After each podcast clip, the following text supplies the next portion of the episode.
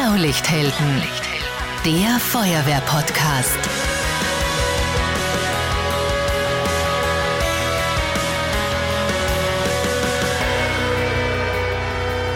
Diese Folge wird präsentiert von Hikes und dem Einsatzstiefel Missoula. Maximaler Schutz bei Wald- und Vegetationsbränden. Alle Infos bei eurem Feuerwehrfachhandel. Servus, hallo und herzlich willkommen beim Feuerwehr-Podcast Blaulichthelden. In dieser Folge sprechen wir über Waldbrände in Österreich und auch die Frage, werden Jahrhundert-Waldbrände in Zukunft zur Normalität? Wir wollen wissen, wie hoch das Waldbrandrisiko in Österreich eigentlich wirklich ist, wie wir Waldbrände effizient bekämpfen können, vom Boden und auch von der Luft aus. Und wir klären, wie wir Waldbrände in Zukunft möglichst verhindern können. Natürlich schauen wir auch zu den besonders großen Waldbränden der letzten Jahre, in Hirschwang an der Rax zum Beispiel, und zu den Bränden am Truppenübungsplatz Allensteig und Großmittel. Ich bin Marcel Kilic und diese Folge läuft etwas anders ab als gewohnt. Ich durfte in Wels die Rettermesse 2023 moderieren. Das ist die österreichische Leitmesse für alle Einsatzorganisationen. Und genau dieses Thema, Waldbrände in Österreich, das war dort ein Messe-Highlight.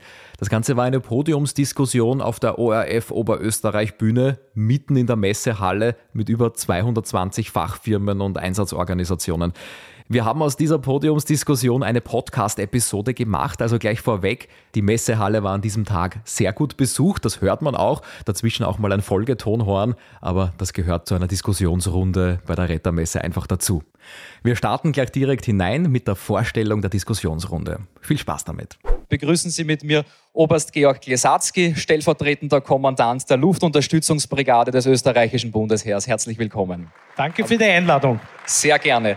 Und bei uns ist auch der niederösterreichische Landesfeuerwehrkommandant, Landesbranddirektor Didi Pfarrer-Fellner. Herzlich willkommen. Grüß Gott aus Niederösterreich. Diplomingenieur Dr. Mortimer Müller von der Waldbrandforschung der BOKU Wien. Herzlich willkommen. Schönen guten Tag. Und der Bezirksförster im Bezirk Neuenkirchen, dort liegt Hirschwang, ist Ingenieur Georg Heinz vom Landesforstdienst Niederösterreich. Schön, dass Sie da sind. Vielen Dank für die Einladung. Österreich ist ein Waldland. Herr Dr. Müller. Äh, das ist Ihr Stichwort. Fast die Hälfte der österreichischen Staatsfläche ist von Wald bedeckt. Das sind 48 Prozent. Und würde man alle Bäume zählen, was schätzen Sie? Wie viele Bäume gibt es in Österreich? 3,5 Milliarden. Das sind pro Einwohner 400 Bäume. Ähm, starten wir vielleicht mit einem Überblick, wie oft brennt es in Österreich? Wie regelmäßig erleben wir Waldbrände wirklich? Und was sind so die größten Waldbrände, die wir in Österreich bisher erlebt haben? Im Schnitt haben wir ungefähr 200 Waldbrände pro Jahr. Äh, in den letzten Jahren gab es teilweise bis zu 250 Waldbrände. Dieses Jahr ist eher brandschwach, gab es bis jetzt nur 90 Waldbrände.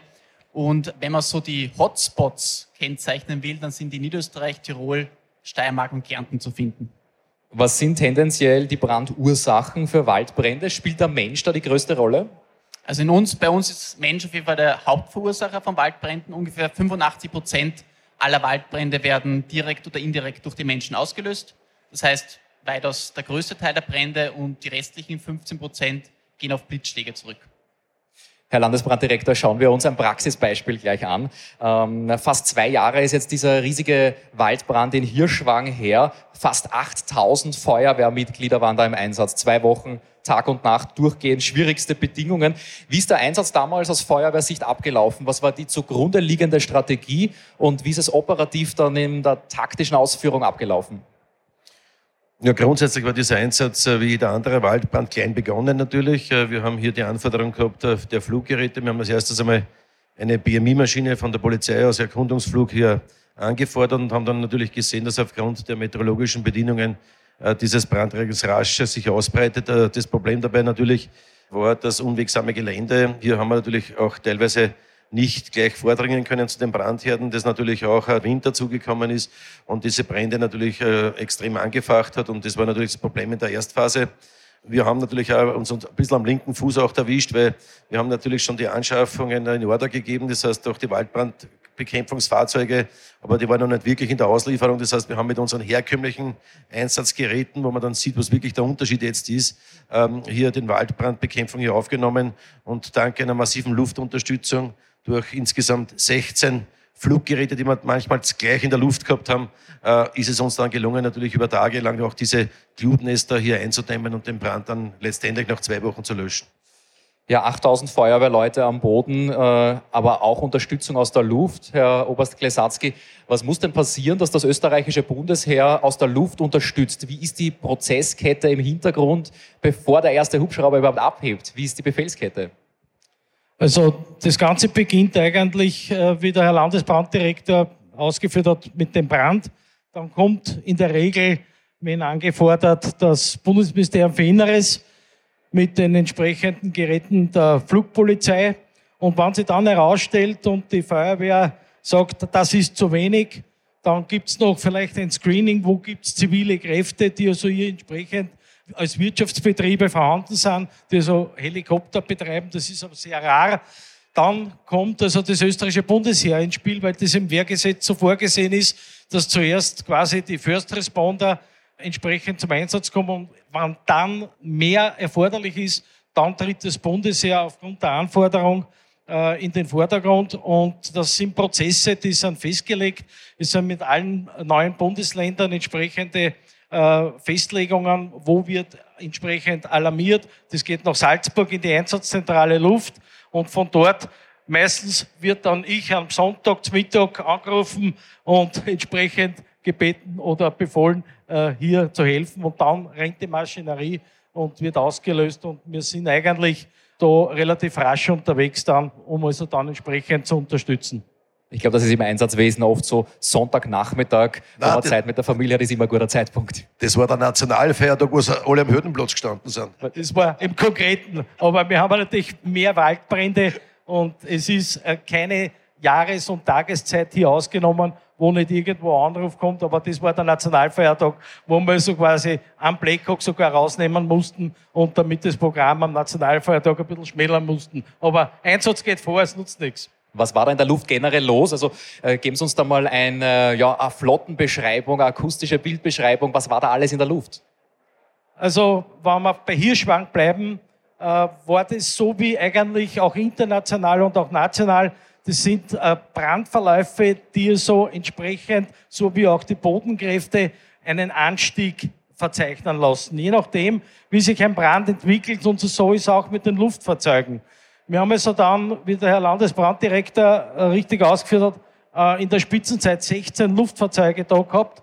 Und äh, wir haben das auch in Slowenien jetzt gesehen, wie wir vor drei Wochen waren, wo es auch das Gleiche war. Da sind dann so viele Kräfte im Raum, wo es dann wirklich haarig wird und wo man dann wirklich aufpassen muss, nicht nur das Ziel der Brandbekämpfung zu erreichen, sondern vor allem, dass den eigenen Kräften nichts passiert. Das ist das ganz das Wesentliche. In Hirschwang speziell ist auch internationale Luftunterstützung eingeflogen, zum Beispiel die Canadair-Maschinen aus Italien. Das sind diese markanten gelb-roten Amphibienflugzeuge, die kurz am Wasser aufsetzen und so die Tanks wieder auffüllen. Das war auch für die zivile Bevölkerung ein Spektakel. Also da waren viele, viele Menschen auf der Donauinsel, die da tagelang fotografiert haben, wie die Amphibienfahrzeuge äh, in Wien im Wasser aufsetzen. Welche Learnings ziehen wir aus Flächenflugzeugen im Waldbrand in Österreich? Das ist ja eine einmalige Situation. Ja, das hat sich angeboten, weil die Italiener gesagt haben, sie können uns helfen mit Hilfe des EU-Mechanismus. Äh, wir haben dann in der Einsatzleitung mit LH-Stellvertreter entschieden, wir probieren das einmal aus. Österreichweit hat es noch nie gegeben, dass wir mit Canada fliegen. Äh, das ist natürlich eine heikle Sache, die sind dann über Schwächert eingeflogen, das kriegen ja alles über die Austro-Control. Und dementsprechend, weil es ja ein Wiener Hochwa also Trinkwasserschutzgebiet war, haben sich der Wiener natürlich extrem äh, darum kümmert. Der Wiener hat innerhalb von 24, was heißt innerhalb von 12 Stunden die Donauinsel evakuiert und hat gesagt, auf der Donauinsel Alte Donau können wir das, diese Flugzeuge auftanken. Wir haben aber gesehen, wenn das Flächenflugzeug in Österreich bei uns eingesetzt wird, mussten alle anderen Fluggeräte pausieren und abgezogen werden. Und diese Zeit, wo wir die anderen abgezogen haben, was diese Flächenflugzeuge gebracht haben, natürlich auch, darf man vergessen, die Dörren waren relativ lang. Er hat in der Donau auftanken müssen, dann zu uns fliegen. Das heißt, es hat schon eine gewisse Zeit gedauert, aber effektiver ist der Hubschrauber bei uns in Österreich. Und man muss dazu sagen, das Wasser, was wir hier pausieren haben müssen, haben die anderen gar nicht aufgebraucht. Das heißt, es war mal ein Versuch, aber es ist sicher kein Mittel der Zukunft. Ich darf da vielleicht ergänzen, wenn man den Vergleich äh, zieht, äh, die Europäische Union hält also derzeit, was das Jahr 23 betrifft, 28 Luftfahrzeuge vor, um also in Europa entsprechend internationale Hilfe zu leisten. Von diesen 28 Luftfahrzeugen sind also 24 Flächenflugzeuge. Das bedeutet, man macht sich ja so Gedanken, was braucht man für einen Brand? In Hirschwang sagt der äh, Landesbranddirektor ganz richtig, der Luftraum war so eng, dass also hier wirklich eine Separierung hat erfolgen müssen. Wenn man sich andere Szenarien vorstellt, äh, Burgenland, der Neusiedlersee, der Schilfgürtel, ich bin, kein Feuerwehr, ich bin schon Feuerwehrmann, aber bin nicht so weit in, in der Expertise drinnen. Aber es gibt schon, vor allem im Flachland, äh, entsprechende Szenarien, wo man also mit Flächenflugzeugen sehr gut operieren kann. Es gibt natürlich Grenzen im Gebirge. Wenn ich sage im Bad, Bad Nauntal, äh, da musst du schon einen Kunstflug machen, dass du entsprechend hier Wasser abwirfst. Und die Kanadair ist ja ein ausgezeichnetes Mittel grundsätzlich für das. Nur für uns in Hirschwang war es eine sehr große Herausforderung. Also hier war echt Separierung gefordert. Erst vor ein paar Tagen ist medial vorgestellt worden von Seiten vom österreichischen Bundesheer und dem Bundesministerium für Landesverteidigung. Das Bundesheer sucht Nachfolger für die Transportmaschinen Herkules. Sind Löschflugzeuge für Österreich ein Thema? Jein. Also Luftfahrzeuge zu beschaffen und dann äh, als kleiner Staat Österreich äh, als Löschflugzeug äh, ausschließlich verwenden zu wollen, das wird sich bei uns nicht äh, zeigen. Wir haben also jetzt mit der Nachbeschaffung Embraer C390 ein Luftfahrzeug gewählt, welches die Eigenschaften hat, entsprechend Löschwasser aus der Luft auszubringen. Da gibt es ein System, das nennt sich Modular Airborne Firefighting System. Das ist ein Tank mit 10.000 Liter Wasser und kann man vermengen mit den entsprechenden äh, Mitteln, die also da zur äh, Netzbildung betrifft und wird dann durch eine Turbine ausgebracht und 10.000 Liter, Herr Landeskommandant, ich glaube, von dem können wir nur träumen. Das ist in der Leistungsbeschreibung der Beschaffung drinnen, wird dann Sache der äh, vertraglichen und der Beschaffungsdurchführung, dass also das dann als modulares System zur 1093 Embraer äh, dazu beschafft wird. Aktuell läuft auch der Aufbauplan für Luftstreitkräfte 2032. Wie wird der aussehen im Detail und wo werden diese neuen Luftstreitkräfte stationiert? Also die Stationierungen bleiben einmal grundsätzlich, was die Militärflugplätze betrifft, im Wesentlichen so, wie sie jetzt sind. Wir sind im Aufbau mit der Beschaffung, glaube ich, eh bekannt mit dem Leonardo-Hubschrauber AW 169, wo wir jetzt bereits vier Stück in Österreich haben und entsprechende Piloten schon gerade ausbilden und schon ausgebildet haben und noch weiter ausbilden werden.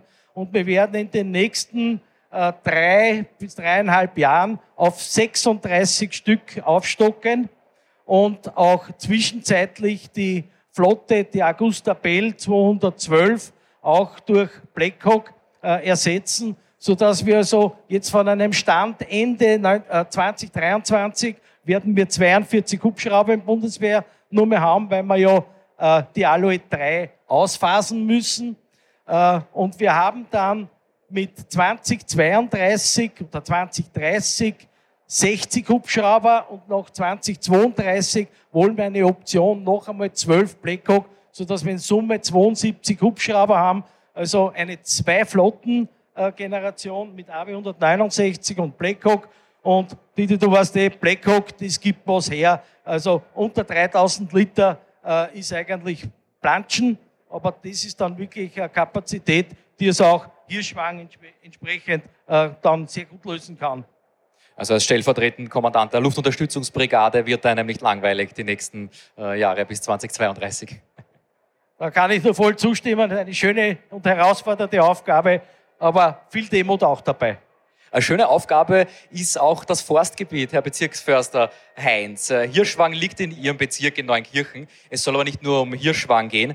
Was kann man denn im Vorfeld tun, damit es erst gar nicht zu einem Waldbrand kommt? Welche Präventionsmaßnahmen sind da möglich? Naja, die größte Schwachstelle, das haben wir schon gehört vom Dr. Müller, sind eigentlich die Menschen. Also 85 Prozent und mehr der Brände sind menschlich verursacht. Äh, das heißt, man muss einfach in der Bewusstseinsbildung viel machen dass Feuer im Wald nichts verloren hat. Das ist einmal der wichtigste Punkt. Äh, ich bin ja Förster, wir haben viel Kontakt mit Gemeinden, ganz viel Kontakt natürlich mit Waldbesitzern. Das sehen wir auch als unsere Aufgabe, dass wir die Leute einfach informieren und äh, draußen ein bisschen Informationen verteilen, was da konkret möglich ist. Wie zum Beispiel, äh, dass man die Infrastruktur sich einmal anschaut, die man hat in den, in, in, in den Waldungen. Muss man aber auch sagen, es ist ein großer Unterschied, ob ich einen großen Waldbesitz irgendwo habe oder Kleinwaldbesitz. Wir haben bei uns in Neunkirchen sehr viele Kleinwaldbesitzer. Da ist es natürlich schwierig, dass man irgendwo von der Infrastruktur oder von der Waldstruktur her was ändert. Bei den großen Betrieben ist das ein bisschen einfacher. Zum Beispiel Forststraßen adaptieren, einfach reden miteinander, ja, sich anbieten, dass man Übungen durchführt. Viele Förster glauben ja, wenn irgendwo der Holz-LKW fährt auf einer Forststraße, dass da automatisch das Tanklöschfahrzeug dann noch auch hinten fahren kann. Das wird so nicht funktionieren. Ein Feuerwehrmann kann ist, ist kein Holzchauffeur. Die haben eigene Ansprüche, das muss man einfach dementsprechend wissen. Wasserversorgung im Wald bereitstellen, Anlage von Löschteichen zum Beispiel. Also da gibt es ganz viele verschiedene Punkte. Waldbauliche Behandlung, also Waldbestände kann man auch so behandeln, dass sie ein bisschen äh, weniger anfällig sind für Brände, indem man zum Beispiel den Laubholzanteil erhöht. Man kann dort wieder mit Infrastruktur was machen, mit Brandschneisen. Was kann ein Laubbaum besser als ein Nadelbaum? Was ist da der Unterschied in der Brandcharakteristik? Er brennt einfach schlechter. Mhm gezieltes Totholzmanagement, also schauen, dass man weniger tote Bäume im Wald hat, gezielt. Also es gibt ganz viele Einzelmaßnahmen, die man da durchführen kann. Ist sehr speziell, ist klar, ist ein Forstthema. Äh, für Fachleute. Man merkt, Herr Dr. Müller lächelt, wenn ich frage, was kann der Laubbaum besser, ja. Aber es ist, wenn man sich nicht den ganzen Tag mit Wald und Bäumen beschäftigt, ist das eine berechtigte Frage, ja. Ja, ja völlig, völlig richtig. Also knapp gesagt, kurz gesagt, Nadelbäume haben ein höheres Entzündungspotenzial die Wahrscheinlichkeit ist auch höher, dass es zu Kronenbränden kommt. Bei uns, wenn es Kronenfeuer gibt, treten die nur im Nadelwald auf. Das heißt, bei uns ein Brand im Laubbestand ist ein Bodenfeuer. Und erst wenn es wirklich in die Kronen geht, dann ist es ein Kronenfeuer, wie der Name schon sagt. Und das sind auch die Brände, die am schwersten zu beherrschen sind. Und das sind auch die Brände, die wir verhindern wollen, weil dadurch der Waldbestand abstirbt. Und da sind eben bei uns die Kiefern und die Fichten äh, so das Standardbeispiel, wo es halt am häufigsten zu solchen Bränden kommt. Sprechen wir noch ein paar Worte über die Waldbrandprävention. Herr Heinz, Sie sind Vertreter der Forstbehörde bei einer Bezirksverwaltungsbehörde. Aber auch die Landesforstdirektion und das zuständige Ministerium befassen sich mit der Thematik. Da wird überregional aktuell das Aktionsprogramm Waldbrand ins Leben gerufen. Worum geht es da genau? Das Bundesministerium hat erkannt, dass da großen Handlungsbedarf gibt, hat Gott sei Dank sich als Plattform zur Verfügung gestellt und hat alle Leute an einen Tisch geholt, die da irgendwo in dem Bereich tätig sind. Beginnt mit der Forschung, Feuerwehr war dabei, Bundesheer war dabei, Infrastrukturbetreiber wie die Eisenbahnen, äh, Waldbesitzer, Waldbesitzerverbände, Kammern, Behörden, also wirklich breitest aufgestellt, um das Thema Waldbrand eingehend zu diskutieren. Und im Prinzip das große Ziel ist natürlich, Waldbrände zu verhindern. Es sind drei Zielkorridore dort definiert worden. Das erste ist eben, dass man in der Forschung und in der Datensicherheit äh, mehr Klarheit bekommt. Das zweite ist, dass man bei der Kämpfung und bei der Prävention ein bisschen was weiterbringt. Und das dritte ist eben Be Bewusstseinsbildung. Das sind diese drei großen Themenfelder, die jetzt in Angriff genommen werden. Herr Dr. Müller, wie lange benötigt ein Wald, bis er sich erholt hat? Zum Beispiel jetzt die Gegend Höllental, Hirschwang, wenn wir das exemplarisch hernehmen. Wie lange dauert es, bis der Wald so weit regeneriert ist, wenn man da, ich sage mal, 2020 spazieren gegangen wäre, bis es dort wieder so ausschaut wie damals? Ja, das hängt sehr stark von der Brandintensität und von der Vegetation ab. Also in Hirschwang war es primär ein Bodenfeuer und die primär Baumart dort war die Schwarzkiefer. Die Schwarzkiefer ist recht gut an Feuer angepasst. Die meisten Schwarzkiefern haben das Feuer auch überlebt. Also es gibt einen Spot mit einem halben Hektar ungefähr, dort gab es ein Kronenfeuer. Äh, dort ist natürlich so, dass jetzt wirklich ein Loch zu sehen ist. Es sind einige Buchen im Bestand abgestorben, aber die meisten Kiefern haben es überlebt. Das heißt, wenn man nicht wirklich schaut, also nicht weiß, wo man hinschaut, äh, würde man vielleicht auch gar nicht merken als Laie, dass es dort einen Waldbrand gegeben hat. Also es ist wirklich entscheidend, welche Brandintensität ist aufgetreten. Wenn ein Kronenfeuer aufgetreten ist, wie es bei uns, also Beispiele Absam zum Beispiel oder auch äh, 2022, also letztes Jahr am Truppingsplatz in Großmittel. Großmittel. Also dort ist dann wirklich so, dass der Waldbestand dann zerstört ist, abgestorben, dass die Bäume absterben. Und in solchem Fall, bis wirklich ein Hochwald wieder nachkommt, bis wirklich die Kiefern wieder voll ausgewachsen sind, dauert das natürlich Jahrzehnte. Gleich geht's weiter. Wir sind in ein paar Sekunden wieder zurück. Entgeltliche Einschaltung kommen. In Kürze startet die 112 Rescue. Das ist die Fachmesse für Brandschutz, Rettungswesen, Katastrophen und Bevölkerungsschutz. Blaulichthelden ist mit am Start und Medienpartner. Und ich darf das gesamte Programm auf der Mainstage moderieren. Vier Tage lang. Es geht um die Zukunft des Katastrophenschutzes, um die Tage der Sicherheitsforschung und um das Symposium zu Extremwetterereignissen. Es gibt viel Know-how und fachlichen Input und Ihr erlebt die neuesten Innovationen auch live und aus nächster Nähe. Robotik am Boden und in der Luft. Und natürlich Produkte von rund 270 Unternehmen und Startups. Die 112 Rescue läuft von 5. bis 8. Juni am Messegelände Dortmund. Und das Beste, ihr bekommt sogar ein gratis Tagesticket mit dem Code 112 Rescue. Alle Infos findet ihr unter www.112rescue.de. Ich freue mich, wenn wir uns dort sehen. Ende. Wenn wir uns die Bilder von Waldbränden international ansehen, jetzt Kalifornien, Griechenland, Spanien, ich habe das Gefühl, das Feuer dort schaut ein bisschen anders aus. Ja? Äh, es ist eher ein Wipfelfeuer, das sind richtige Feuerwalzen, die man von weit her schon sieht. In Österreich spielen sich die Brände dann doch eher in Bodennähe ab. Worum geht es da? Was ist der Grund dahinter? Warum brennt es nicht überall gleich? Liegt das am Baumbestand? Liegt das am Klima? Was sind die Ursachen? Mehrere Ursachen. Also Klima ist ein wichtiger Punkt, Vegetation ist ein wichtiger Punkt und es ist auch die, ich sage mal, die Waldbewirtschaftung spielt eine Rolle, weil es gibt in vielen Ländern keine so eine aktive Waldbewirtschaftung wie bei uns. Es ist, wir haben in Österreich das beste Feuerwehrnetz äh, weltweit, kann man so sagen. Das heißt, bei uns werden Waldbrände in der Regel sehr rasch und sehr effektiv bekämpft und dadurch können die meisten Brände in der Entstehungsphase gelöscht werden. Wenn man jetzt schaut nach Kanada zum Beispiel, da jetzt nur kurz eine Zahl in den Raum geworfen, also die Brandfläche dieses Jahr ist zweimal so groß wie Österreich, mehr als zweimal so groß wie Österreich. Also das, wenn man sich da unsere Brände anschaut, bei uns ist 10 Hektar schon groß, äh, da muss man sich einfach diese, diese Relation vor Augen führen, dass man im internationalen Kontext mit viel größeren Dimensionen zu kämpfen hat, die bedingt sind durch klimatische Veränderungen, die bedingt sind durch sehr große zusammenhängende Waldbestände, auch mit Baumarten, die einfach sehr gut brennen. Und teilweise brauchen sie auch Feuer. Also bei uns gibt es ja direkt angepasste Wälder nicht an Feuer, die wirklich Feuer brauchen, damit sie überleben. Das gibt es bei uns nicht. Aber es gibt Baumarten, die gut angepasst sind an Feuer. International gibt es wirklich Wälder, die brauchen das Feuer, damit sie überleben können, damit sie sich verjüngen können. Vielleicht auch für die Prävention, wenn ein Gebiet einmal abgebrannt ist, welche Bäume, welchen Baumbestand setze ich dann dort ein? Ist das ja, um die ursprüngliche Vegetation wiederherzustellen, der gleiche Baumbestand? Oder hilft man sich dann und sagt, man nimmt eine Baumart, die schlechter brennt? Also im Optimalfall wird man versuchen, einen Baumartenwechsel herbeizuführen. Noch dazu, wo wir ja in Zeiten des Klimawandels sowieso mit der Baumartenwahl uns was überlegen müssen, weil wir ja sehr, meistens ist es so, dass wir einfach wirklich Baumarten wechseln müssen, weil die das klimatisch gar nicht mehr bocken. Verstehen. Schauen wir zurück ins Feuerwehrwesen. In Niederösterreich gibt es einen ganz, ganz jungen Sonderdienst, den Sonderdienst Waldbrandbekämpfung. Wie werden die Mitglieder im Sonderdienst da ausgebildet? Die fliegen ja fürs Training sogar bis nach Portugal. Ja, wir haben natürlich gesehen, dass wir da ein bisschen Manko haben in Österreich. Wir haben bei einigen Großübungen international gesehen, dass wir da ein bisschen hinten nach sind. Das haben wir vor fünf Jahren dann begonnen. Wir haben sich ja die Klimaforscher extrem angehört, was das Klima verändern wird, auch im zentraleuropäischen Raum, das heißt auch in unserem Bereich. Und wir haben dann unsere Fühler ausgestreckt nach Portugal, haben in Portugal mit den Portugiesen, äh, wo es mittlerweile sogar Waldforschungsanlagen gibt, äh, wo die Risikostufen nach der Trockenheit der Bäume äh, ähnlich eingestuft werden. Also hier gibt es echt Forschungslabors. Und man darf nicht vergessen, die, die Portugiesen haben jedes Jahr so zwei bis drei leider Gottes tote Feuerwehrleute im Einsatz. Das heißt, hier ist hohe Sensibilität.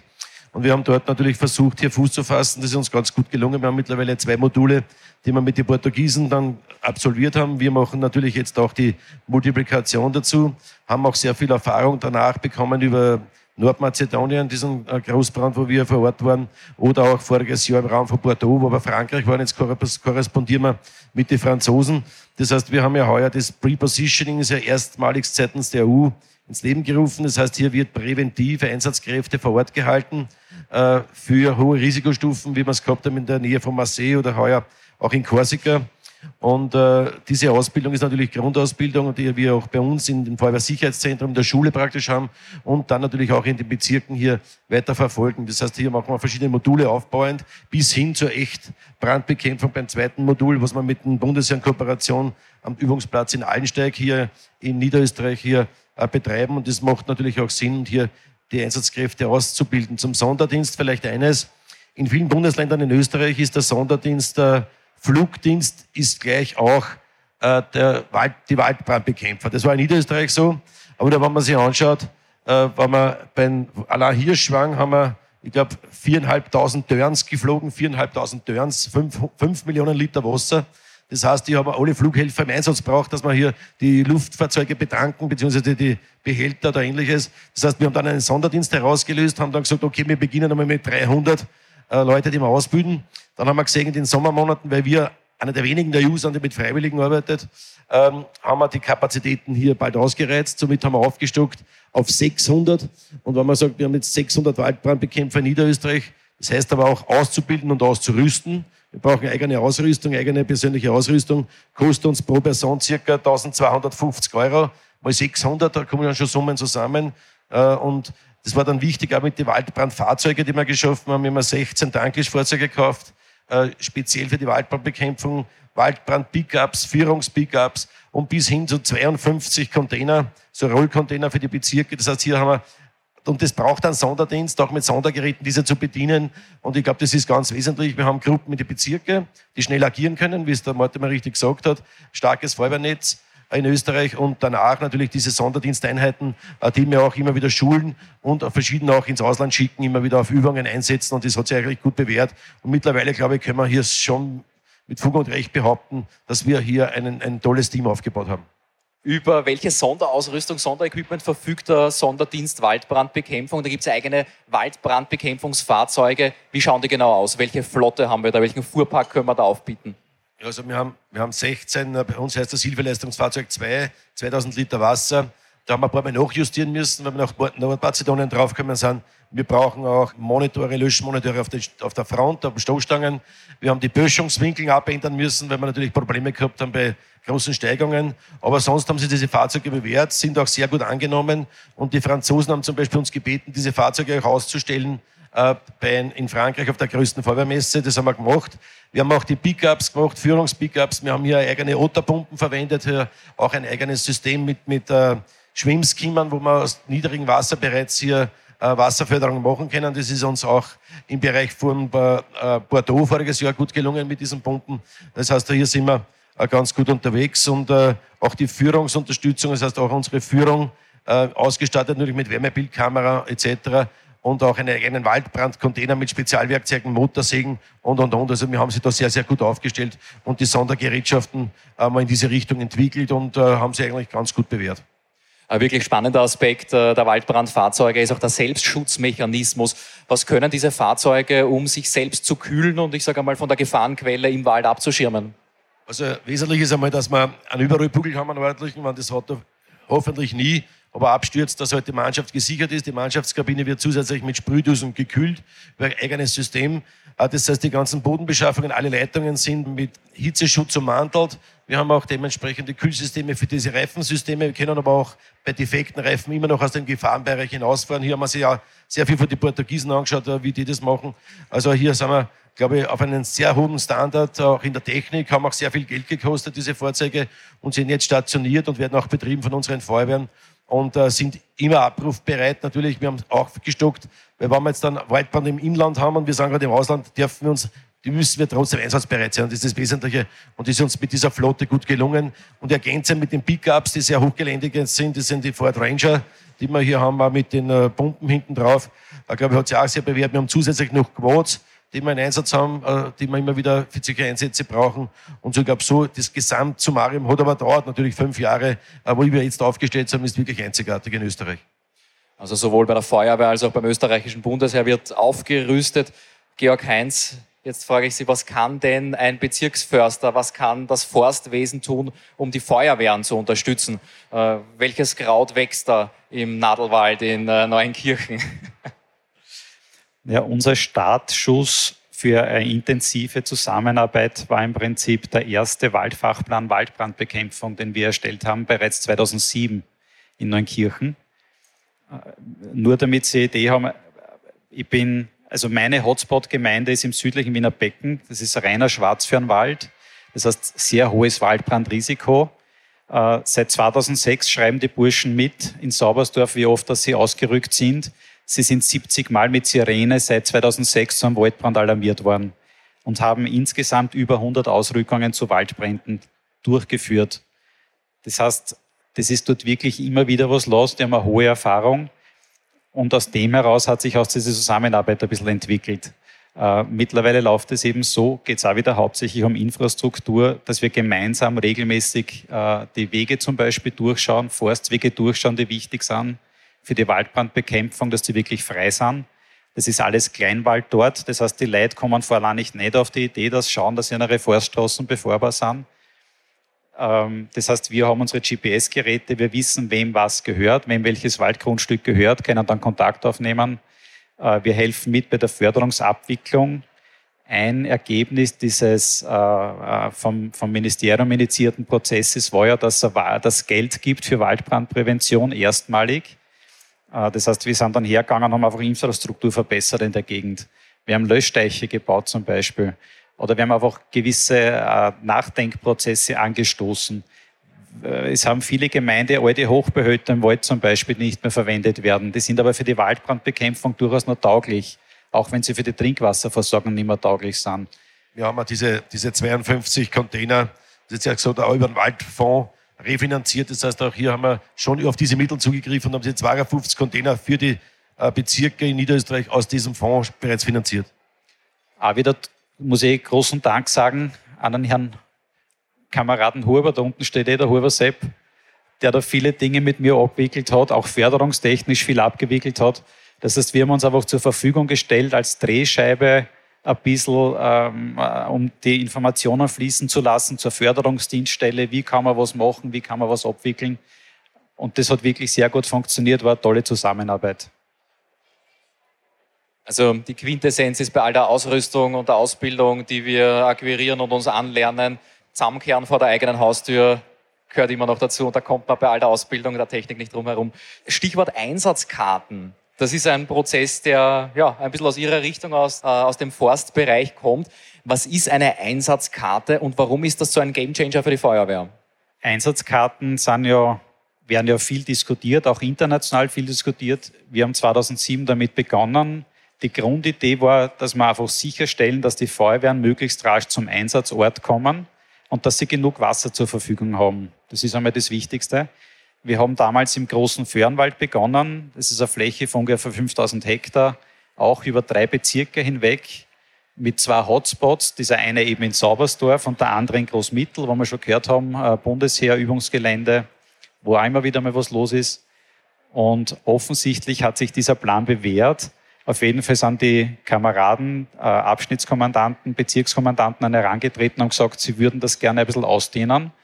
Und wir haben dann 2017 begonnen, äh, das vorzubereiten und sind mittlerweile so weit, dass wir über sechs Bezirke hinweg, von der steirischen Grenze bis zur Wiener Stadtgrenze, den gesamten Alpen-Ostrand abdecken können mit diesen Einsatzkarten. Hauptzielrichtung oder Hauptzweck dieser Karten ist immer noch, dass wir sicherstellen können, dass der Anmarsch gut funktioniert, dass die Wasserversorgung gut funktioniert. Und der zweite Hauptzweck ist, dass wir den Einsatzleitern eine vernünftige Planunterlage für ihre Einsatzführung zur Verfügung stellen wollen. Das sind die Hauptzwecke.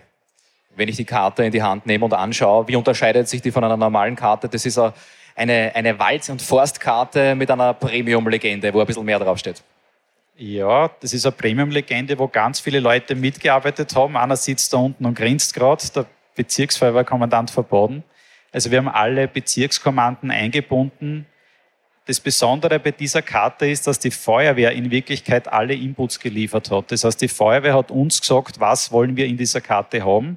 Da ist nicht irgendein externer Planer gekommen und hat irgendwas auf die Viers gestellt, sondern da ist wirklich Information verarbeitet, die für die Feuerwehren tauglich ist, in einer Art und Weise, wie es für die Feuerwehr wieder brauchbar ist. Also eine Karte von den Feuerwehren für die Feuerwehren. Das ist, glaube ich, das Besondere.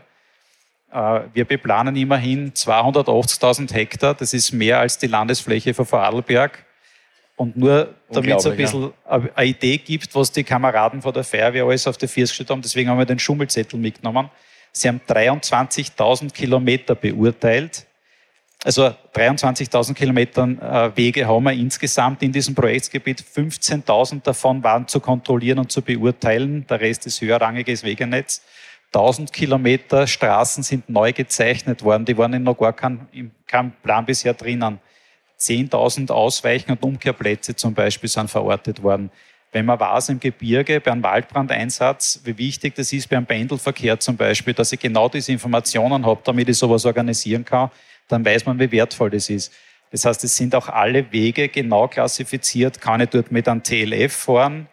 Gefahrlos? Kann ich da jeden aufschicken oder gibt es Engstellen, Steilstücke? Brauche ich da erfahrene Chauffeure zum Beispiel? Sind das Wege, wo ich noch mit einem Kleinfahrzeug fahren kann? Fußwege, die taktisch wichtig sind, sind eingezeichnet. Es sind alle Wasserentnahmestellen eingezeichnet. Also wir haben äh, 1700 Hydranten, die speziell für die Waldbrandbekämpfung herangezogen werden sollen, eingezeichnet. Es ist ja nicht jeder Hydrant, Sie wissen das, es ist nicht jeder Hydrant gleich gut geeignet. Und bei den großen Einsätzen haben wir immer wieder das Problem, dass wir diese Ortswassernetze fast in die Knie zwingen. Das wollen wir ja nicht haben. Also 23.000 Kilometer Wege.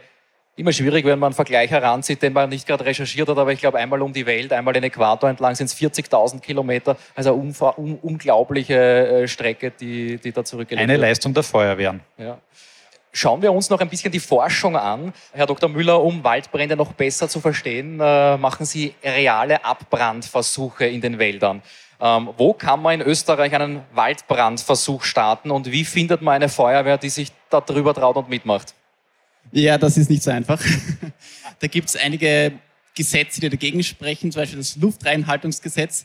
Im Wald selbst direkt haben wir noch keine Brandversuche gemacht. Da gibt es jetzt momentan in Deutschland die ersten wirklich realen Versuche im Wald, wo wirklich im Wald auch äh, gezündet wird. Was wir gemacht haben, wo wir auch äh, sehr gute Kooperation haben, eben im österreichischen Bundesheer, wo wir am Todbringungsplatz in Allensteig erste Versuchsflächen angelegt haben, auf Sukzessionsflächen, auf Wiesenflächen, auf teilweise auch Waldflächen, wo wir ähm, erste Versuchsreihe durchgeführt haben, um zu sehen, wie verhält sich das Feuer unter bestimmten ja, Wetterbedingungen bei bestimmter Vegetation. Und da haben wir unsere ersten Brandversuche jetzt im Frühjahr durchgeführt. Und möglicherweise nächstes Frühjahr können wir ein paar Flächen, die dieses Jahr nicht gebrannt haben, weil es zu feucht war, äh, vielleicht auch nachträglich nochmal verbrennen. Und die Daten, die wir daraus gewinnen wollen, die Daten zum Brandverhalten, die Daten zur Brandintensität, die dienen dazu, unser Wald, unsere Waldbrandgefahrenmodelle zu verbessern. Das heißt, wir können dann besser abschätzen, wie hoch ist die Entstehung eines Waldbrandes, wie, ist, wie wahrscheinlich ist es, dass sich ein Kronenfeuer entwickelt, alles auch Informationen, die letztendlich dann auch den Feuerwehren nützen. Nicht nur die Forschung ist wichtig, auch Übungen. Herr Oberst Klesatzky, das ist auch für die, für die Luftstreitkräfte natürlich irrsinnig wichtig. Haben Sie irgendwo schon mal eine ähnliche Situation erlebt, wie zum Beispiel in einer Größenordnung Hirschwang mit so einer Intensität, um sich darauf vorzubereiten? Also unsere Vorbereitungen äh, laufen mal so auf zwei Schienen. Die eine Schiene ist jährlich mit allen neuen Verbänden äh, entsprechende Schulungen zu machen, die auf der Handhabungsebene, sage ich mal, auf der Durchführungsebene, das Handling, das gegenseitige Vertrauen, die Abläufe. Und das Zweite sind also Übungen, die einen größeren Umfang haben, um auch den taktischen Zweck und die taktische Aufgabe zu üben für Stäbe und Führungsorganisationen. Und da haben wir 2017 eine große Übung mit dem Oberösterreichischen Landesfeuerwehrverband gemacht, wo wir über drei Nationen, Deutschland, Tschechien und Österreich im Dreiländereck, eigentlich das Gleiche geübt haben, was uns dann 2021 in Hirschwang erwartet hat. Das war genau das gleiche Szenario, nur die Geografie ein bisschen anders. Und wir haben also dort die Erkenntnisse, die wir dort gewonnen haben, bei diesen trinationalen Übungen haben wir also dann eins zu eins in Hirschwang umsetzen können. Wie zum Beispiel das Schwierige, die Luftraumstruktur. Äh, der Luftraum, der einfach nicht mehr hergibt, was er hergibt, und dort die Luftraumnutzer, das geht ja bis zur Drohne, entsprechend, äh, ich sage einmal, zeitlich, räumlich zu separieren, koordinieren, aber auch synchronisieren. Und das war eigentlich für uns die größte Erkenntnis, nämlich die Synchronisation der Kräfte, aber nicht nur im Luftraum, sondern auch mit den Bodenkräften. Und das braucht Übung. Und da äh, muss man einfach eine Übung größer anlegen. Und äh, Hirschwang, glaube ich, aus meiner Sicht so gut gelaufen. Natürlich gibt es Erkenntnisse, man kann immer viel verbessern. Aber Hirschwang ist aus meiner Sicht fliegerisch deswegen so gut gelaufen, weil wir 2017 im Böhmerwald die, fast die gleiche Übung mit den gleichen Herausforderungen hatten.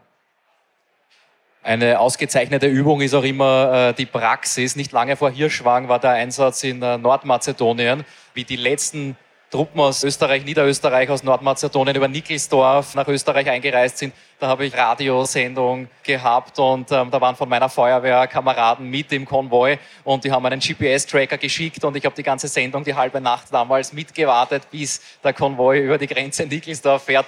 Im Programm war unter uns Britney Spears war im Programm. Ich habe mir gedacht, wenn ich das jetzt spüre, dann haben sie mich die restliche, mein restliches Leben in der Feuerwehr auf der Schaufel. Nehmen wir was, was den Anlass besser erfüllt. Und ähm, ich hoffe, die Frau Spears wird es verzeihen. Wir haben dann I Am From Austria gespielt, direkt bei der, bei der Überfahrt am Grenzübergang. Aber das nur als Randnotiz. Zwischen Tür und Angel hört man, Niederösterreich hat da mehr Schlauchmaterial, mehr Kilometer Schlauchmaterial in Nordmazedonien mitgehabt, als ganz Nordmazedonien an, an Schlauch überhaupt im Land hat. Ob das stimmt oder nicht, das, das können Sie uns sagen, äh, Herr Pfarrer Fellner. Äh, aber es ist nur ein, ein Detail am Rande, worauf ich eigentlich hinaus will, ist, so ein Waldbrandeinsatz erfordert logistisch einen irrsinnigen Aufwand. Ähm, und dort gibt es keine Infrastruktur, die die äh, Kameradinnen und Kameraden nutzen können. Das heißt, wir bringen da eine ganze Menge an Equipment, ja, vom Hygienecontainer bis zur Fellküche mit hinunter. Da würde mich interessieren, ein paar Einblicke aus der Praxis. Was benötigt es, um einen Waldbrand überhaupt effizient zu gestalten? Wir haben natürlich sehr viel gelernt aus diesen Einsätzen. Gerade äh, Nordmazedonien war sehr lehrreich für uns. Dort war es ja so, dass es sehr unwegsames Gelände gibt, äh, ohne Wasserentnahmestellen. Das heißt, wir haben hier Puffer, äh, Wasserbehälter aufgestellt, von denen wir dann weggearbeitet haben, wo wir sogar sogenannte Riegelstellungen dann in den Fronten gemacht haben. Hier haben wir natürlich schon Feuerfronten 40, 50 Meter hoch gehabt. Ist auch für uns das erste Mal hat uns das ein bisschen volle Hosen beschert, wenn ich so sagen darf, offen und ehrlich. Und wir haben aber daraus sehr viel gelernt. Der Huber war dort auch natürlich operativ. Das war halt der Zufall, der dann auch in, in äh, Hirschwang der Einsatzleiter war vor Ort. Und da haben wir halt hier ganze Dörfer und Höfe wirklich retten können. Das war sehr wesentlich. Also wir haben wirklich sehr viele Menschen dort und Hab und Gut gerettet. Und wir haben natürlich dann gesehen, dass wir verschiedene Verbesserungen machen müssen. Das haben wir gemacht. Äh, wir sind mittlerweile so autark mit unseren Modulen. Äh, wir haben jetzt eine Menschenrettung mit Booten bei Hochwassereinsätzen gemacht. Wir haben jetzt vor kurzem in Polen eine Zertifizierung gehabt äh, für Hochwasserschutzmaßnahmen. Und da bedarf es auch einer dementsprechenden Infrastruktur. Weil wir sagen, wenn wir ins Ausland gehen, wir sind völlig autark. Das heißt, wir haben unsere meistens vier bis fünf Köche mit. Wir haben eine Küche mit, wo wir bis zu, sage jetzt einmal leicht 1000 Leute kochen können. Mittlerweile nutzt es jedes anderes Land und kommt zu uns Mittagessen, nachdem sie ein Dosen Futter gekriegt haben. Äh, das geht bei uns dann weiter bis hin, dass wir die komplette sanitäre Infrastruktur vom WC bis zum Dusch, Warmwassercontainer mit haben. Wir haben eine komplette äh, Stromcontainer mit allen Verkabelungen. Das heißt, wir haben hier einen großen Einsatzleitcontainer. Das sind Großraum-Einsatzleitungen, auch mit Internetanbindung nach Hause über Satellit. Einmal für die Mannschaft. Die Mannschaft braucht auch Internetverbindung nach Hause. Das ist nicht so ohne bei gefährlichen Einsätzen, weil die Angehörigen immer wissen wollen, was mit ihnen passiert. Und eine zweite Schiene für die Pressearbeit und für die, äh, für die offiziellen äh, Strecken über Satellit. Das heißt, das haben wir alles eingerichtet. Jetzt haben wir natürlich aufgrund der Zertifizierung die Möglichkeit, über EU auch andere Mittel abzuberufen. Hier haben wir derzeit ca. 800.000 Euro mal eingefordert. Das sind zum Beispiel Container mit mobilen Waschmaschinen und Trockenanlagen drauf, weil die Waldbrandbekämpfer, die jetzt eine Woche im Einsatz gingen und wir arbeiten rund um die Uhr, muss man die Bekleidung, die kontaminierte auch dementsprechend aufbereiten. Das hat uns gefehlt. Das hat uns in Nordmazedonien ja die Frauen von den Polizisten gemacht über die Nacht immer und haben uns das die Frischwäsche gebracht. Aber hier müssen wir die Einsatzhygiene hochhalten und solche Container auch äh, für die Wäscheaufbereitung werden wir dann aus dieser Kenntnis auch noch anschaffen. Die sind jetzt bei der EU eingetaktet. Auch äh, diverse mobile Küchen werden wir hier nachrüsten, äh, das wir auch immer im Katastropheneinsatz in Österreich brauchen können. Also hier haben wir schon einiges an Know-how, was wir gesammelt haben und auch dementsprechend umsetzen. Also unglaubliche Schlagkraft auch da dahinter. Ähm, aus Sicht der Waldbrandforschung vielleicht, ähm, wenn Sie da international äh, die Daten- und Faktenlage auch im Blick haben, was sehen Sie zukünftig als die vielleicht größte einsatztechnische Herausforderung für Waldbrände bei uns in Österreich? Also ich glaube, es werden vor allem zwei Szenarien sein, auf die wir uns eher einstellen müssen, die es bis jetzt in der Vergangenheit noch nicht so gegeben hat. Das eine sind mehrere Großbrände zur gleichen Zeit, wie es jetzt eben in Kanada zum Beispiel der Fall war. Ähm, das hatten wir de facto bei uns auch nicht. Es gab halt immer meistens einen Großbrand und vielleicht halt noch irgendwo ein paar Kleinbrände. Aber so wirklich den Fall, dass es jetzt in räumlicher Nähe mehrere Großbrände geben hat oder hätte, haben wir noch nicht. Und das würde natürlich auch neue Herausforderungen bringen für die Einsatzplanung, für die Luftunterstützung und so weiter weil das dann ja eben auch äh, durchaus sein kann, dass es dann zur Knappheit kommt in gewissen Bereichen. Das zweite große Thema, glaube ich, wird sein die sogenannte weiteren Urban Interface, das heißt der Bereich, wo Siedlungsraum an Wald angrenzt. Und das haben wir in Österreich sehr häufig, sehr oft in allen Bundesländern. Und das sind Bereiche, die in Zukunft vermehrt gefährdet sein werden. Und da braucht es möglicherweise auch angepasste Einsatzstrategien, um dort ähm, alternative Techniken oder Taktiken zu fahren, weil dort dann einfach der Wald nicht mehr im Fokus steht, sondern einfach das Schützen der, der Siedlungsräume, der Infrastruktur und der Menschenleben. Und das ist etwas, was gerade bei extremen Witterungsbedingungen und extremen Witterungsbedingungen wahrscheinlicher wird. Und das, glaube ich, sind zwei Szenarien, auf die wir uns vorbereiten müssen. Wir sind überraschend gut in der Zeit.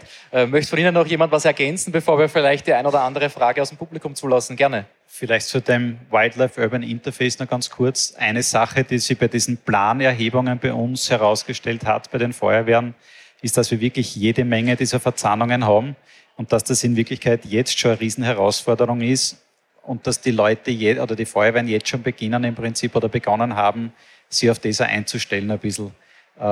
Durch Übungen, Spezialalarmpläne äh, und so weiter und so fort. Das ist ja ganz notwendig. Wir haben Schulen im Waldesnähe oder mitten im Wald. Wir haben Pensionistenheime, Pflegeheime und so weiter und so fort. Also das ist ein Riesenthema. Und dann kommt man drauf bei einer Übung zum Beispiel, dass ein Gebäude das Funk nicht funktioniert. Also ganz, ganz wichtig, dass man da großes Augenmerk drauf legt in Zukunft. Ich hätte noch zwei kleine Anmerkungen. Äh, die eine Anmerkung ist, ich habe immer von der Luftraumstruktur gesprochen.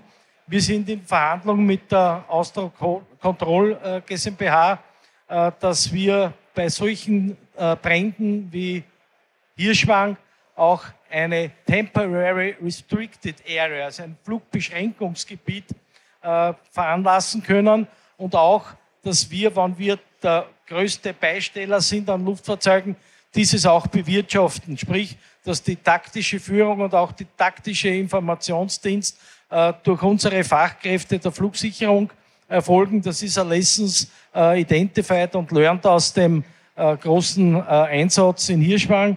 Und die zweite Anmerkung, die mir noch am Herzen liegt, ist, wir als Luftunterstützung, wir üben und sind im Einsatz für die Landesverteidigung. Wir haben aber aufgrund unserer Ausbildung und aufgrund unserer Ressourcen äh, natürlich Fähigkeiten, die wir auch für zivile Dinge einsetzen können. Und für unsere Piloten ist es eigentlich vom Handling, ob da jetzt ein Löschkübel drunter hängt oder ein Granatwerfer oder sonst was, das sind die gleichen fliegerischen Herausforderungen, Daher sehen wir das als sehr gute Ergänzung und ich möchte mich bei allen neuen Landesfeuerwehrverbänden für die ausgezeichnete Zusammenarbeit bedanken und heute insbesondere beim Niederösterreichischen Landesfeuerwehrverband, der heute so stark vertreten ist hier. Danke, Herr Landeskommandant, äh, für die gutes Zusammenwirken und wir stehen weiterhin bereit. Danke.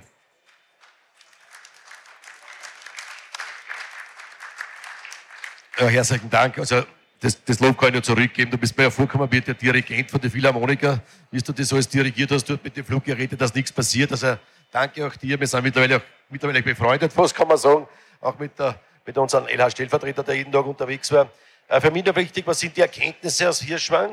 Äh, was haben wir umsetzen können? Also als eines einmal ganz, ganz wichtig ist, dass die Bodenmannschaft mit der Flugmannschaft abgestimmt ist. Das Problem haben wir, wir haben mehrmals Wasserabwürfe gehabt, die unkontrolliert waren und nicht direkt äh, mit der Mannschaft abgestimmt sind. Das, sind, das kann sehr gefährliche Situationen hervorrufen. Wir haben teilweise auch äh, Steinwürfe gehabt und ähnliches dadurch. Das heißt, das ist auch sehr, sehr gefährlich. Das trainieren sie auch international, wird der Wasserabwurf ist eines der wichtigsten Sachen, äh, wenn die, die komplette Maschinerie vom Wasser kommt, dass auch die Mannschaft dementsprechend geschützt ist und gezielt abgeworfen wird. Haben wir in der Vergangenheit ein bisschen versäumt, immer wieder überall, aber das werden wir verstärkt trainieren. Das zweite Thema ist äh, Löschmittelzusätze, Löschwasserzusätze. Da haben wir das Problem in Hirschwang gehabt, weil wir ja äh, Wiener Quellgebiet waren dass hier eine Genehmigung dieser Zusätze erforderlich ist. Und es hat bis zwei Wochen keiner geschafft, dass er Genehmigung für irgendein Mittel auftreibt. Das heißt, das war sehr, sehr problematisch. Auch darum haben wir keine Löschmittelzusätze verwenden können. Ist aber ein Thema in der Zukunft, das man natürlich bei normalen anderen Bränden, wo man keine Schutzgebiete haben, auch verwenden können. Äh, was noch eine Kenntnis war, war die Einbindung von privaten Firmen. Äh, das ist einmal der Rögnaus und der Wucher, mit dem wir jetzt in letzter Zeit zusammengearbeitet haben. Das ist jetzt da ähnlich so wie das System Tirol. Das heißt, wir machen eine Blitzausschreibung, 30 Minuten, und dann werden wir schauen, wer der Bestbieter ist und dann zum Einsatz bringen.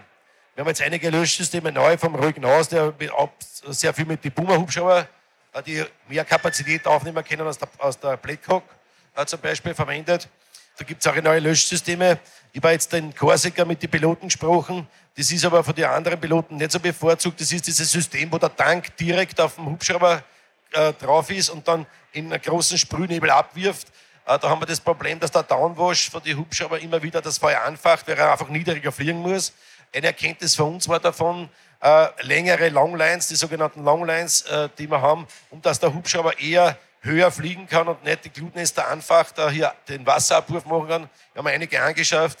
Wir haben auch Behälter angeschafft, die im unwegsamen Gelände so quasi als Puffer auch von Hubschraubern befüllt werden und dann von unseren Bodentruppen mit äh, D-Dimensionen, also Dora-Dimensionen Schläuchen mit Otterpumpen dann direkt in die Glutnester kommen. Das heißt, wir haben hier sehr viel Erkenntnis gewonnen, die wir bereits umgesetzt haben und äh, hoffen damit uns auch hier massiv verbessert zu haben.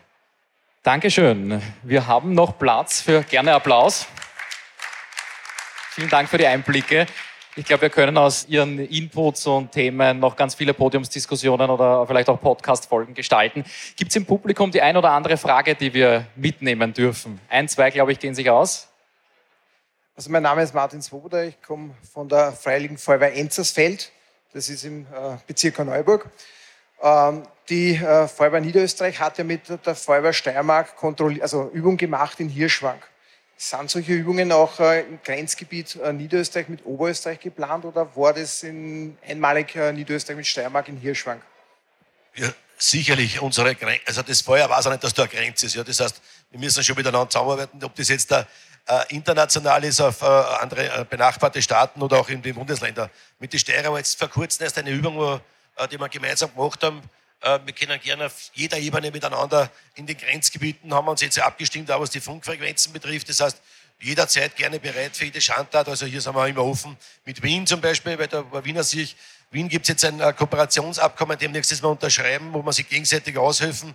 Das haben wir mit dem Mario Rauch ist es schon in Vorbereitung. Das heißt, auch hier werden die Flughelfer Wien uns unterstützen, wenn wir es brauchen und umgekehrt genauso. Das heißt, auch hier gibt es Synergien über die Bundesländer hinweg und das machen wir mit allen Bundesländern. Die, also zum Beispiel Burgenland, Schilfgürtel, wo wir massiven Einsatz haben. Wir haben ja eine mobile Tankstelle, die wir extra mit dem BMI gemacht haben, wo wir äh, das, äh, den, den, den Jet 1, den, den, den Flugtreibstoff mit haben, äh, wo wir immer die BMI-Maschinen tanken können oder auch umgekehrt. Aber wir können uns da gegenseitig jetzt äh, ergänzen. Mittlerweile geht's war nicht immer so einfach, dass Bundesheer Polizei dankt hat und Polizei versteht kein Bürger in dem, in dem Staat, aber es war so. Aber jetzt haben wir mittlerweile alles so gemacht, dass man sich gegenseitig abstimmen können und auch unsere Tankstellen da vor Ort bringen können. Das heißt, Oberösterreich gerne, sind wir jederzeit bereit. Bitte nur meinen Landeskommandanten, Freunde in Oberösterreich, äh, Kamerad Meyer bitte kontaktieren und wir werden jederzeit bereit, dass wir da was miteinander machen. Gerne. Darf ich da ergänzen oder verstärken? Wir haben im Juni alle neuen Landeskatastrophenreferenten der Länder äh, bei uns in der Schwarzenberg-Kaserne gehabt, haben einen eintägigen Workshop gemacht. Auch hier ist von unserer Seite das Angebot gekommen, weil das natürlich, äh, Feuer hat keine Grenzen, aber Organisationen sind oft einmal äh, eigens. Äh, und auch von unserer Seite, dass wir das forcieren und Mittel zur Verfügung stellen, wenn vor allem übergreifende, bundesländerübergreifende äh, Szenarien zum Üben sind, aber auch durchaus in das benachbarte, Ausland. Also ich habe schon eine Vision, das ist das Dreiländereck aus Slowenien, Italien, Österreich. Auch da ist ein Naturschutzgebiet drinnen und, und, und. Also da haben wir genug Aufgaben für uns, äh, was also auch die Entwicklung des Klimas betrifft. Das war noch ein Zusatz dazu. Dankeschön. Gibt es noch eine letzte Frage? Eine geht sich noch aus. Ich könnte auch was ergänzen zum Dreiländereck, was uns ganz gefallen ist. Und zwar, wir haben jetzt in Vorbereitung ein Interreg-Projekt, wo es gerade geht um diese Kooperation Italien, Slowenien, Österreich, wo auch geplant ist, so Szenarien zu beüben und auch solche Pläne auszuarbeiten, ähm, dass man diese sprachlichen Hürden auch quasi nimmt. Ähm, also das würde nächstes Jahr starten, wenn es bewilligt wird, aber das wäre genauso eine Möglichkeit, um solche Kooperationen auch zu verbessern. Letzte Möglichkeit noch für eine Frage, sonst machen wir eine Punktlandung. Und ich sage vielen, vielen Dank für die Diskussion, für die Gespräche an den niederösterreichischen Landesfeuerwehrkommandanten, Landesbranddirektor Dietmar Pfarrer-Fellner, Oberst Georg Lesatzky, stellvertretender Kommandant der Luftunterstützungsbrigade des österreichischen Bundesheers, Diplomingenieur Dr. Mortimer Müller, Waldbrandforscher an der BOKU Wien und Bezirksförster im Bezirk Neunkirchen, Ingenieur Georg Heinz vom Landesforstdienst Niederösterreich. Vielen, vielen Dank. Ja, vielen Dank auch an euch fürs Zuhören. Das war wie gesagt eine Podiumsdiskussion bei der Rettermesse 2023 in Wales. Die haben wir aufgezeichnet und als Podcast-Folge aufbereitet. Wer jetzt mehr über dieses Thema wissen möchte, wir haben schon einige Podcast-Folgen über Waldbrände aufgenommen. Gleich die allererste Folge über den Jahrhundertwaldbrand in Hirschwang an der Rax mit dem niederösterreichischen Landesfeuerwehrkommandanten Didi Pfarrer-Fellner. In der siebten Folge, da geht es um den Brandeinsatz am Truppenübungsplatz Allensteig nach einer Artillerieübung. Da kommen auch gepanzerte Tanklöschfahrzeuge und gepanzerte Traktoren vor. Sehr spannend. Und in der 37. Folge, da spricht Mortimer Müller über Waldbrände und die Waldbrandgefahr in Österreich, hier bei uns in Mitteleuropa und auch die Unterschiede zu großen Waldbrandeinsätzen in anderen Regionen der Welt. Meldet euch gerne auch für unseren Newsletter an. Wir schicken euch dann die neuesten Podcast-Episoden demnächst in euer Postfach. Bis dahin, ciao, servus und gut Wert.